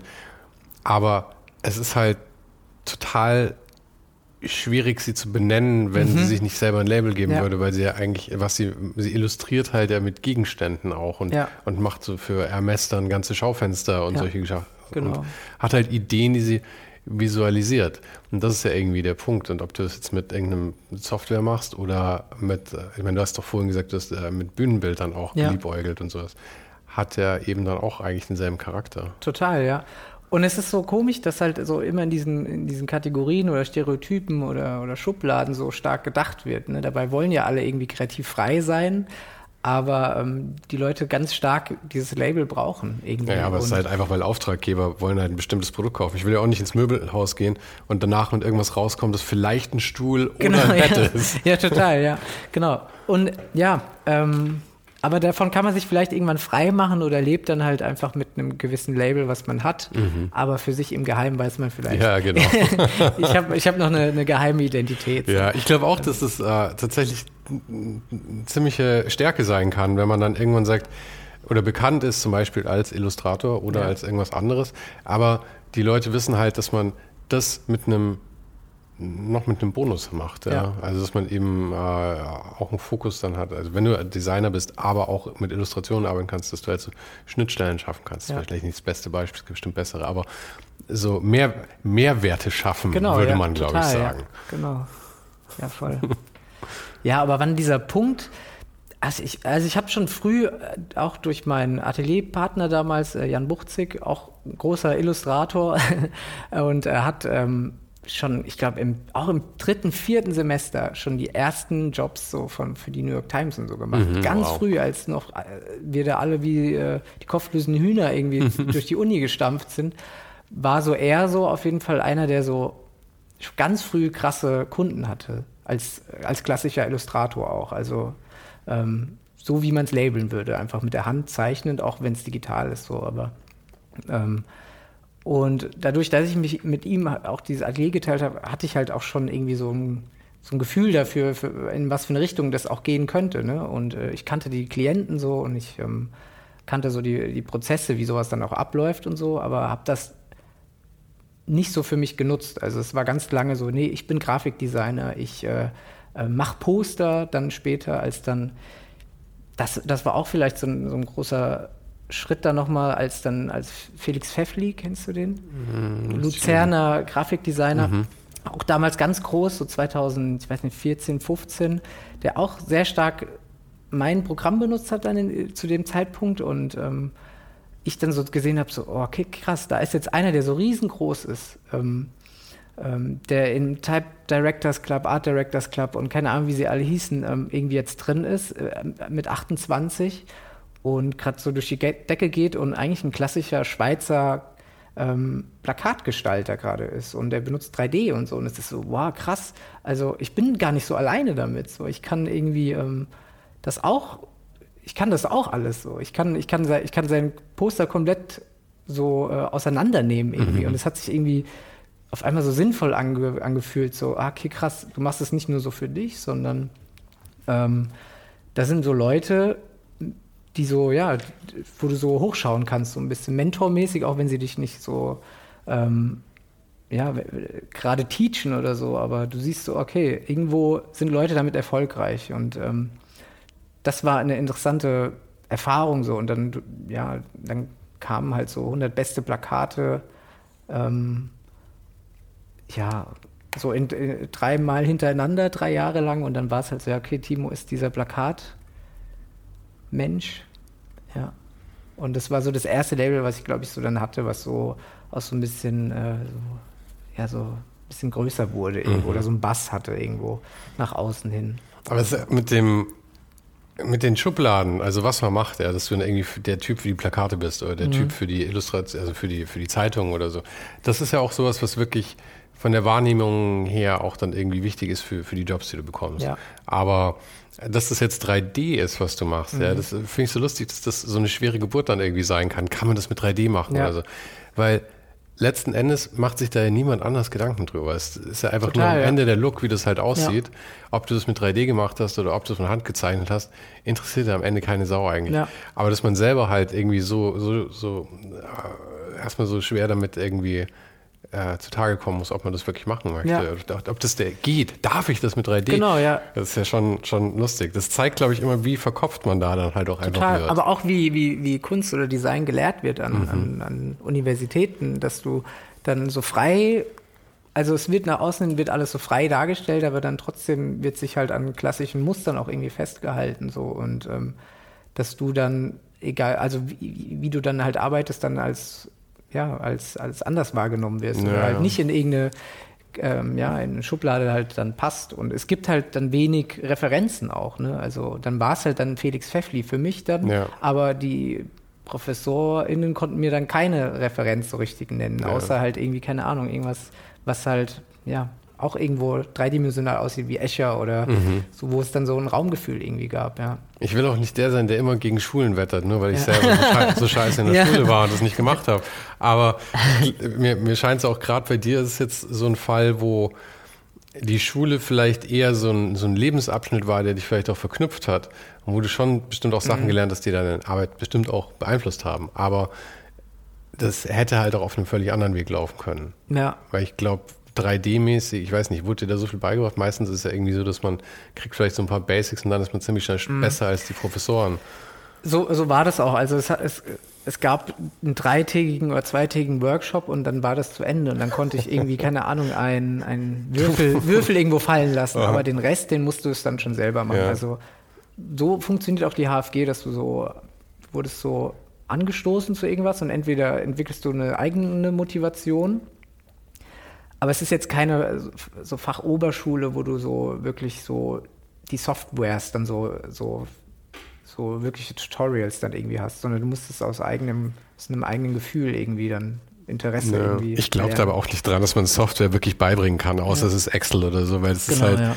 jeder hatte auch eben, wie du vorhin schon gesagt hast, dass die, äh, die, die Mittel, die Software oder die Hardware auch deinen Stil formen. Ja. Und umgekehrt ist es ja aber auch, dein Stil verlangt bestimmte Dinge von der Software. Ja. Und es gibt ja keine zwei Menschen auf der Welt, die selbst sowas, sowas Omnipräsentes wie Photoshop gleich benutzen würden. Genau, ja. Es gibt ja zig Wege, auch zum gleichen Ergebnis zu kommen. Das ist auch das Schöne. Also wenn du, wenn du mit anderen, ja, mit Leuten einfach mal abnerdest so und denen die gleiche Aufgabenstellung im Photoshop zeigst, ähm, das werden zwei verschiedene Wege dann in dem Fall sein. Oder wenn du noch mehr Personen in den Raum äh, stellst, hat jeder seinen eigenen Workaround, wie sie zum gleichen Ergebnis kommen, wie sie das gleiche ausgestempelte irgendwas bekommen. So. Und ähm, ist ja auch irgendwie äh, schön, so dass das ähm, dass es nicht nur einen, ein richtig und einen falsch gibt, so, sondern dass da so mehrere Wege existieren dürfen. So. Ja. Aber das heißt, die, die, äh, dein, deinen Abschluss in Offenbach, den hast du dann eigentlich mehr so nebenbei gemacht und du warst eigentlich schon am Arbeiten. ja, schon, ja. Total. Also ich, ich war dann auch nochmal im letzten Semester war ich dann auch noch ein halbes Jahr in, äh, in China, Shanghai. Und habe für mich dann schon beschlossen, ja, okay, das ist jetzt nochmal meine letzte Auszeit so und dann ähm, mache ich den Abschluss jetzt noch, obwohl ich nebenbei arbeite. Also, ähm, aber das hat sich auch noch nicht komplett getragen. Also das war dann auch noch irgendwie, da war, ich auch noch Tellerwäscher in einem Restaurant nebenbei. Ne? Also Tatsächlich, war, ja, Tellerwäscher. tatsächlich. Das klingt ja. sehr gut. Ja, es ist wirklich wie aus einem, aus einem Hollywood-Film so irgendwie.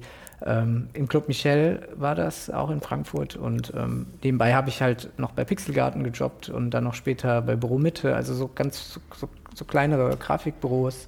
Ähm, aber ich war noch nicht komplett selbstständig, so wie ich das dann jetzt oder seit zwei Jahren erst eigentlich kann, so, so richtig, ja. Und ähm, aber das war auch alles wi wichtige Prozesse und um auch da irgendwie so gegroundet zu bleiben. Ne? Also es hat mir auch Spaß gemacht, da irgendwie die Teller zu waschen und, so, und ähm, ähm, ja. Aber hast du äh, dein, dein, sag mal, wann war der Abschluss dann? Der Abschluss war 2017. Und in Shanghai warst du in dem Jahr davor 15 dann? auf 16. 15 auf 16. Ja. Und da warst du wie lange? Ein halbes Jahr. Ein halbes Jahr. Ja. Und hast da dann Praktikum gemacht oder war das so ein Austausch? Das war ein Austausch von der Uni. Also ich musste da zur Uni. Ähm, ich habe da noch für eine Galerie gearbeitet. Dann auch habe ich so ähm, auch Grafikjobs gemacht. Also für mich war auch ganz klar, ähm, klar bin ich hier zum Studieren auf dem Papier, aber ich würde schon auch gerne irgendwas arbeiten, mhm. was, was wieder auch beyond the university irgendwo ist, also ähm, was mit einem Realraum zu tun hat. Also ähm, wie würde ich mich jetzt hier durchschlagen, wenn ich die Uni nicht hätte? So und äh, kam dann irgendwie auf Umwege zu so ähm, zu einer Galerie, die ähm, ja so Grafik gebraucht hat. Oder hättest du es finanziell immer geschafft? Also wenn, wenn kein nee. Support und nichts, hättest nee. du da. Nee. Ich musste sogar auch in, in, in Shanghai musste ich, also ich hätte arbeiten müssen. Ach nee, nee, das meine ich nicht. Hättest du es nur mit dem Arbeiten geschafft? Also hättest du auch einfach nach Shanghai gehen können und dich durchschlagen nee, können? Nee. Auch nicht. Nee. Also du brauchst schon ich beides. Brauchte, irgendwie. genau, ich brauchte beides. Also es war schon wichtig, dass äh, die HFG da auch so, ähm, oder meine Uni damals dann das so subventioniert, so irgendwo. Also, und das war sogar ganz gut finanziert. Also es ja. war ganz cool. Also aber das hätte ich mir aus eigenen Stücken nicht ermöglichen mhm. können, also niemals. Ähm, genau, ja. Und wie lief es dann mit den Aufträgen weiter? Du warst dann, hast den Abschluss gehabt, warst aus Shanghai wieder da, hast ähm, dann bei Agenturen gearbeitet. Genau, Agenturen gearbeitet und dann kamen immer mehr so Commissions, so, hey Timo, ähm, kannst du dir vorstellen, irgendwie was in dieser Art von dem Plakat als Illustration für den und den Artikel zu machen? Über die Agentur oder on the side? On the side, ja. Und das war, war das für die Agenturen okay oder war das irgendwie so un, es viel war so hinten runter oder wie lief weil, das? weil es halt immer mehr Raum auch eingenommen hat. Mhm. Also dass, dass die schon auch gemerkt haben, ah, der Timo ist vielleicht ein bisschen abwesend, so, weil er eigentlich schon an seine andere Deadline denkt, so, mhm. die er jetzt persönlich hat. So, Aber und, Aufgaben waren es ja völlig andere. Das war ja nichts, was die von den Agenturen sonst gewollt hätten. Also du hast denen da nichts weggenommen. Nicht nee, ich habe denen nichts weggenommen. Nee. Nicht also kannibalisiert. Es, ich habe zwar auch so Grafik gemacht, aber das war dann eher so ähm, für Kunden, die gar nicht da hätten so Platz gefunden. Weil das ist ja immer schwierig, wenn man so einen festen Job hat und dann nebenbei was machen Total, ja. oder sich selbstständig machen will.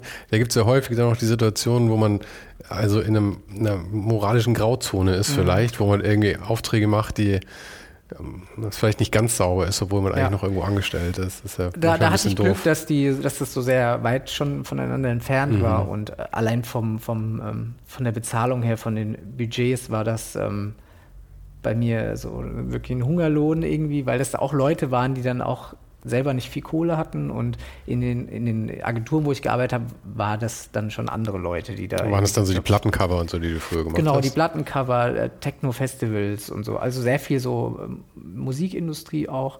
Ähm, und ähm, ja, eigentlich. Also, auch erst seit, also es ist so, dieser Transfer war so, so komisch auch. Also, dass, dass ich auch ganz stark das eigentlich gebraucht habe, diese Sicherheit von der Agentur und ähm, ähm, habe mir das eigentlich nie zugetraut, dass ich ganz alleine das schaffe so.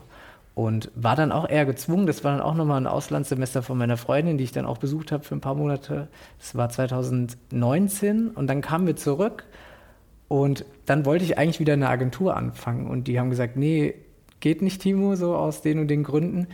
Und dann war so, fuck, ey, du musst jetzt irgendwie, jetzt, jetzt hast du keine Sicherheit. Aber mehr. das waren Gründe, die nichts mit dir zu tun hatten per se, oder? Nee, nicht mit mir zu tun hatten. Nee, nee, das war in, intern.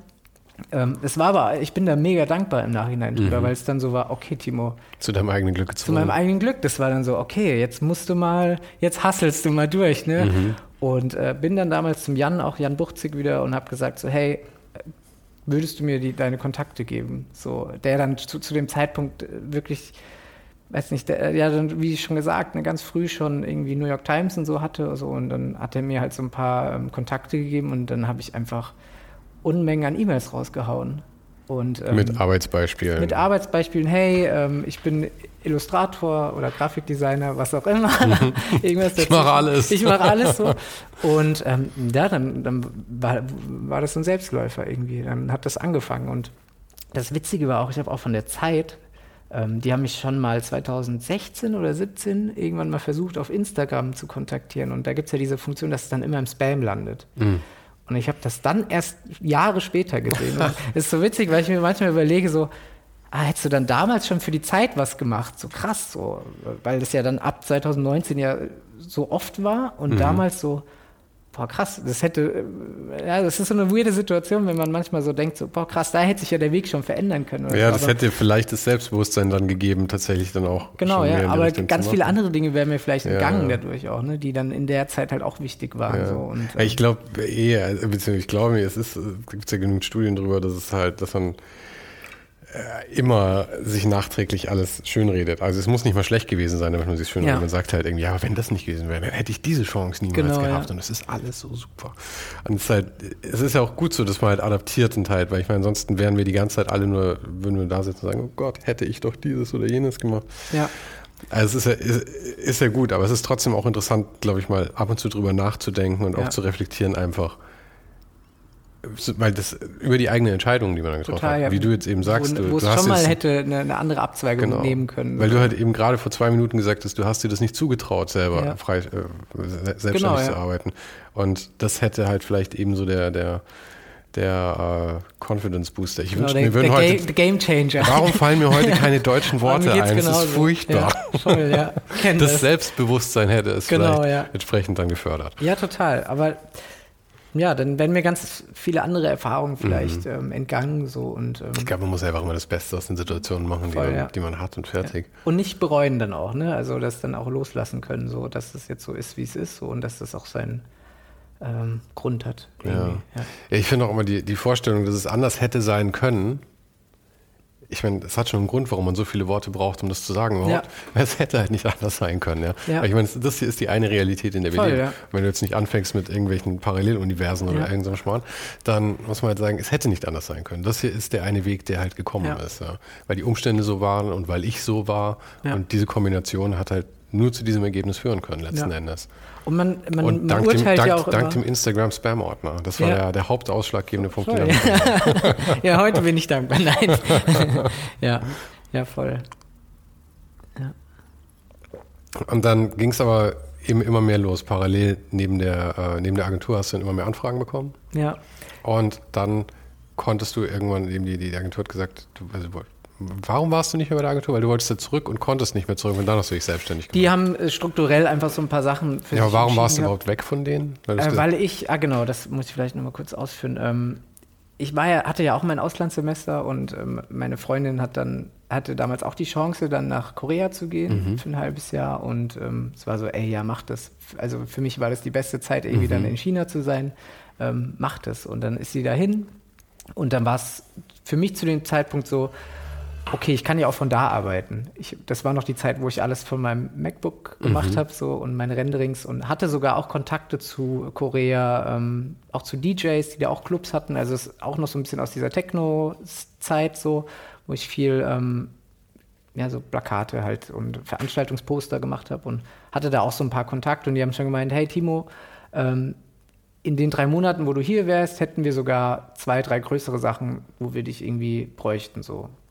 Super, und, das heißt, die Aufträge waren eh schon gebucht Genau, eigentlich. es war eigentlich alles cool so und, ähm, und meine Angst total unberechtigt, ne? also sich da jetzt selbstständig zu machen und für mich war das natürlich dann, ja, okay, aber es ist ja auch irgendwo surreal, es ist ja irgendwo in Seoul jetzt und es ist ja nicht äh, äh zu Hause in Deutschland, wo alles irgendwie mit Sicherheitsnähten nochmal zusammengezurrt werden muss, sondern ja, okay. Das war alles, aber also außer in Seoul, äh, das war in, in Frankfurt eigentlich, warst du noch zu der Zeit, oder? Genau, ich war ja. noch in Frankfurt.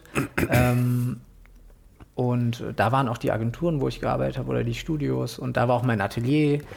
Und ähm, genau, und dann bin ich nach Korea und habe da dann für diese DJs gearbeitet. Das war cool und hatte da auch irgendwie nochmal so einen kompletten Frankfurt-Entzug oder, oder so einen kompletten Routineentzug so, oder in diese Welt, die ich mir so geschaffen habe, so von irgendwie zu Agentur hasseln, irgendwie die eigenen Projekte irgendwie managen ähm, und so, ja, so diese normale Surrounding, was man sich so schafft, ne? Irgendwie, was einen auch so manchmal so ein bisschen beklemmt irgendwo und man doch irgendwie denkt, so, ja, ich will da irgendwie raus. Mhm. Und ähm, kam dann zurück und habe gedacht, ich steige da jetzt wieder ein, ne? Irgendwie in diesen in dieses Sicherheitsnetz und dann war es halt nicht so und das war halt cool einfach. Das war äh, nachwirkend das Beste, was hätte passieren können. So. Und dann ähm, genau, habe ich halt dann selber auch die Initiative dann ergriffen und gesagt, okay, ich brauche irgendwie Geld, so ich muss ja irgendwie jetzt auch weitermachen. So. Und ähm,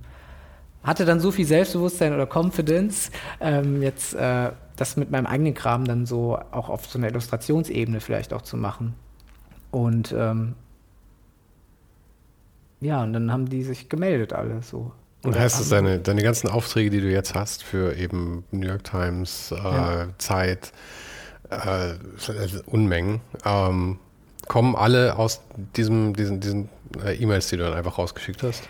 Ich äh, habe schon das Gefühl, dass es so der, so der, der Anstoß war, war sage ich mal. Ne? Ich arbeite jetzt mit keiner Person mehr, die damals da noch in diesem, in diesem Verteiler sozusagen war, so, weil die dann auch immer schnell durchwechseln, so mhm. die ArtdirektorInnen, vor allem in Amerika geht es sehr schnell. Ähm, aber das war so, glaube ich, so der, der, der, der Breaking Point, um mhm. wieder ein englisches Wort einzubauen, ähm, ähm, wo, wo sich so eine Selbstvermarktung oder selbst äh, ins ja, so, so, ein, so ein Outreach irgendwo oder so nach, nach außen gehen und sagen so, hey, hier bin ich, ich, ähm, ich, hab, ich, ich will für euch arbeiten, so, ich habe Bock.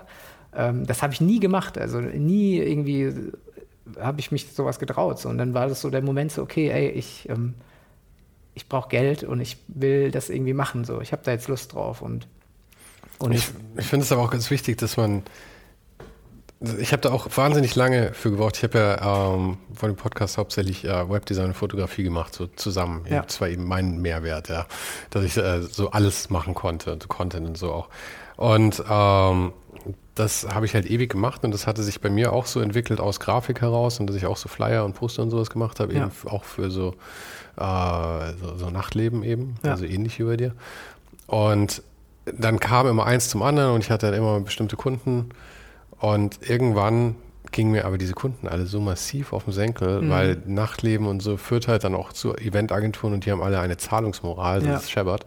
Mhm. Ähm, und irgendwann nach Jahren, nach Jahren, ja, habe ich mir irgendwann gesagt, okay, hey, so kann es nicht weitergehen, ich brauche ja. bessere Kunden. Ja. Und dann habe ich mir, ich glaube, zehn Agenturen rausgesucht, denen ich geschrieben habe und ich habe mir gedacht, das ist jetzt die, die, die, die erste Riege, die ich mal mache. Ja. Und das war nicht mal die besten Agenturen, die ja. ich wollte. Ich wollte es so testweise erstmal machen. Ja. Und schauen, ob ich da irgendwelche Antworten bekomme und sich daraus irgendwas entwickelt. Und dann wollte ich, wenn ich da keine Antworten kriege, die nächsten zehn und dann die nächsten zehn und dann die nächsten zehn schreiben.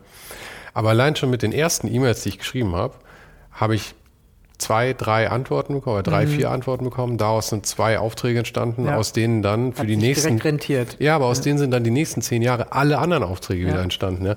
Das heißt, ich habe einmal angefragt. Und das, was einen hindert oder abhält, glaube ich, ist ja immer A, die Angst vor Ablehnung natürlich.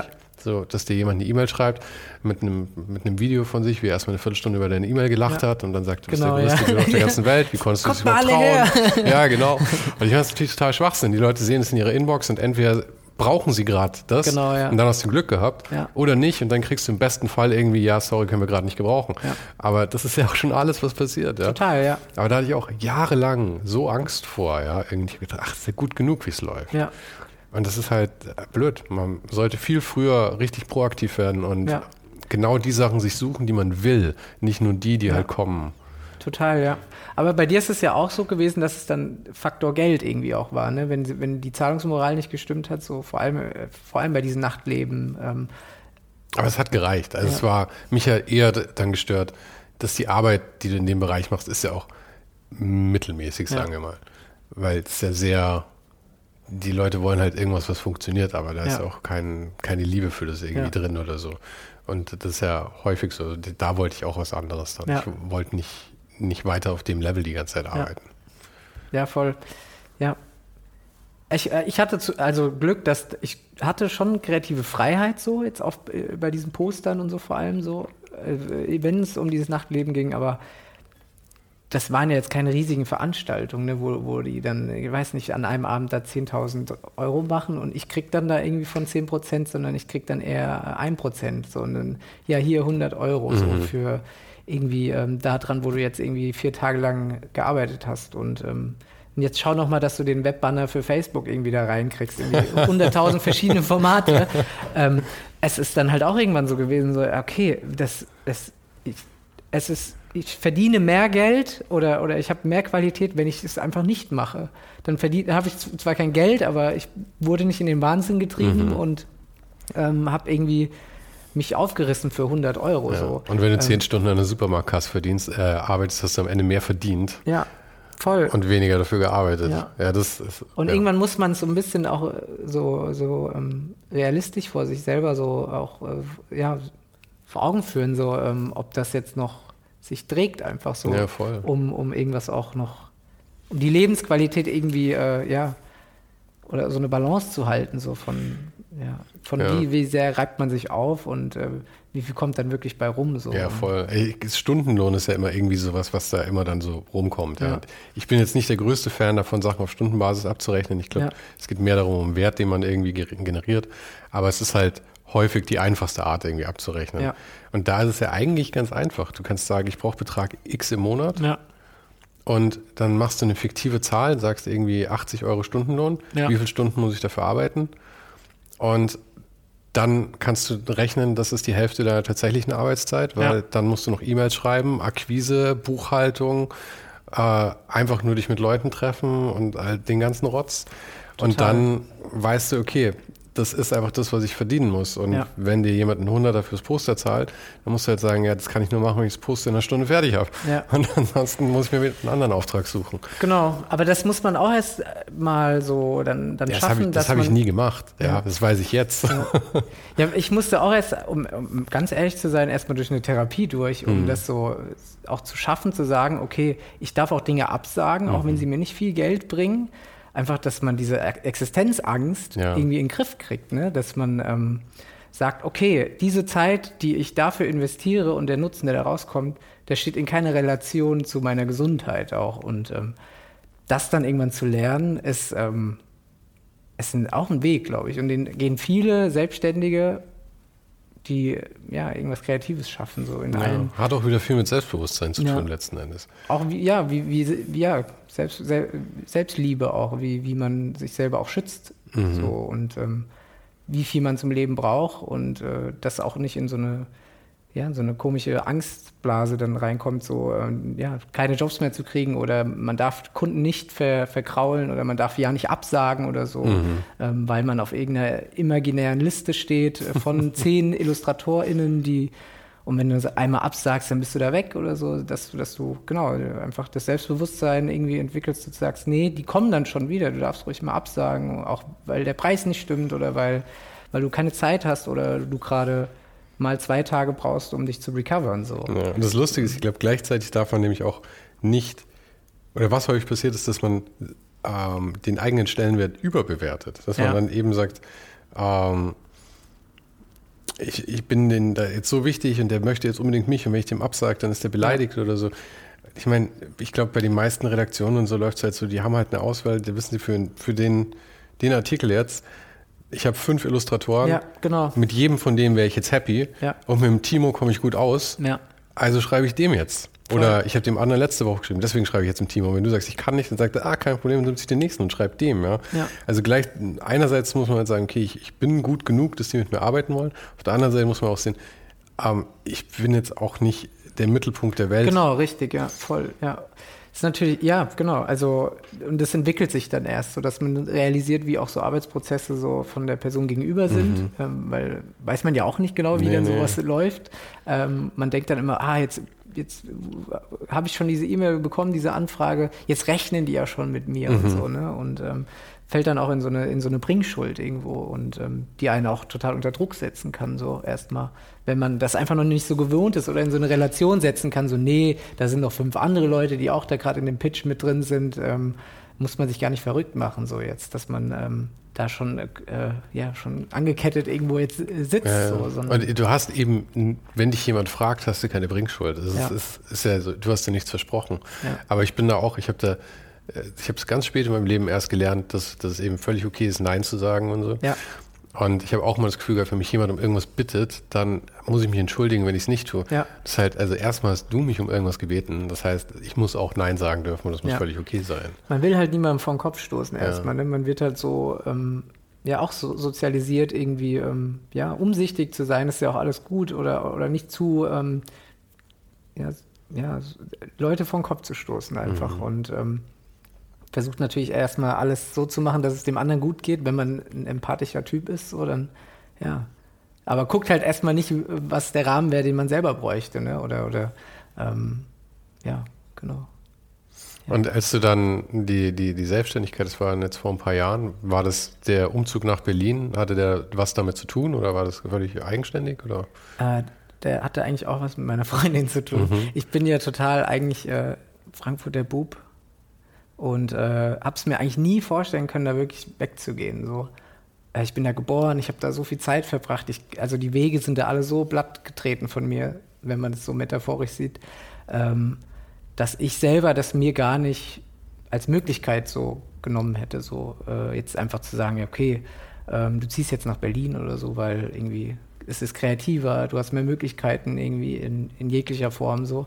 Ähm, habe ich mich da eigentlich so wohl gefühlt, aber auch so, ja, also man, man ist halt so in seinem Kosmos irgendwie drin, in seiner Comfortzone. Und ähm, dann war halt für meine Freundin das Angebot da, hey, ähm, sie hat einen Job in Berlin. Timo, bist du, bist du dabei? So, und ich so, oh, puh, ich weiß nicht so richtig.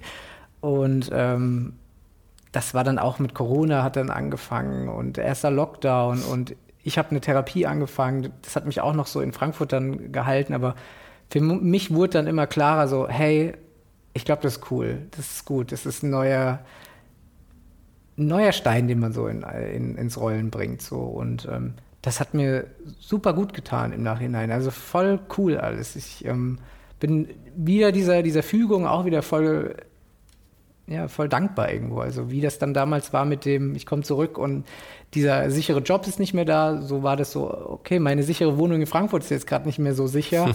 ähm, du musst jetzt weitergehen so. Und es war irgendwie cool, dass man immer wieder vor so, so Unsicherheiten gestellt wird und dann so Weggabelungen und dann muss man entscheiden, so, okay, gehe ich da jetzt lang oder, oder gehe ich wieder zurück in den sicheren Hafen so und ähm, Mut wird belohnt, irgendwie, mhm. habe ich so das Gefühl. Also, wenn man mutig ist und Dinge ausprobiert, dann kommt irgendwas zurück so. Und das äh, hat sich dann auch mit diesem Umzug nach Berlin so bestätigt. Und ich habe hier auch viel Zeit verbracht, so in, in, äh, Anfang der 20er von mir so und hatte natürlich da auch so ein Klischee im Kopf, so ja, alles ist nur Party und irgendwie ähm, ähm, ist man total abgelenkt und so, aber ich sitze hier irgendwie in meinem Adlerhorst und habe irgendwie gar nichts mit diesem in Anführungszeichen coolen Berlin zu tun, also oder wenig Schnittstellen. Also ich bin jetzt nicht hier in irgendwelchen coolen Clubs oder so oder in coolen Bars. Aber dafür bist du ja auch zu einer guten Zeit dann hergezogen. Genau, ich mein, genau. Gab. Mal gucken, wie das sich dann verhält, wenn wieder alles äh, irgendwo in äh,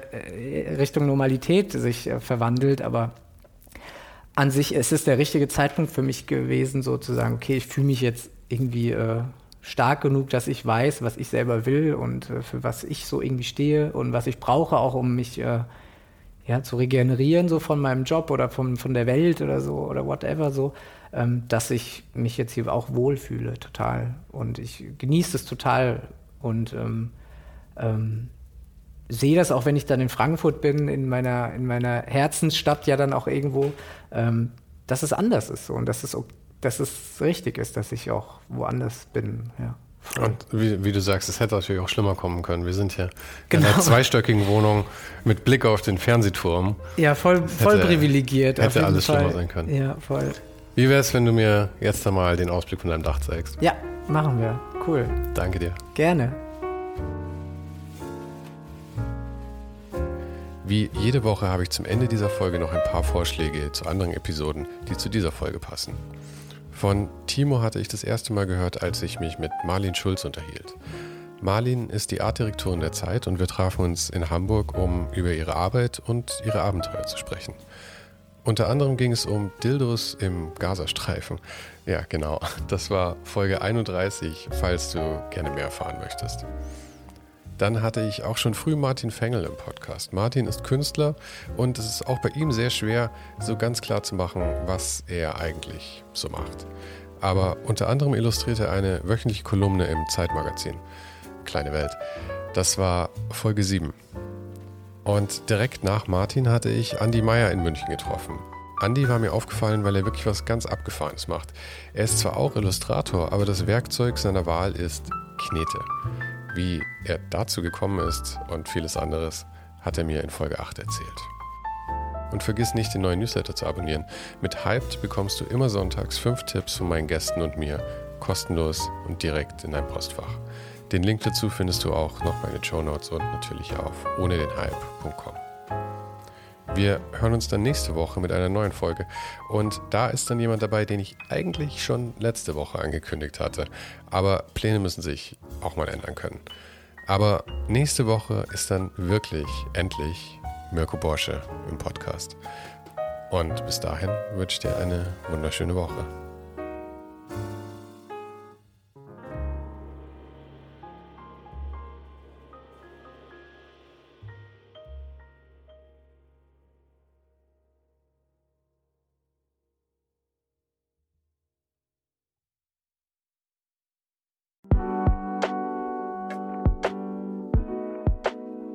Das war's für heute.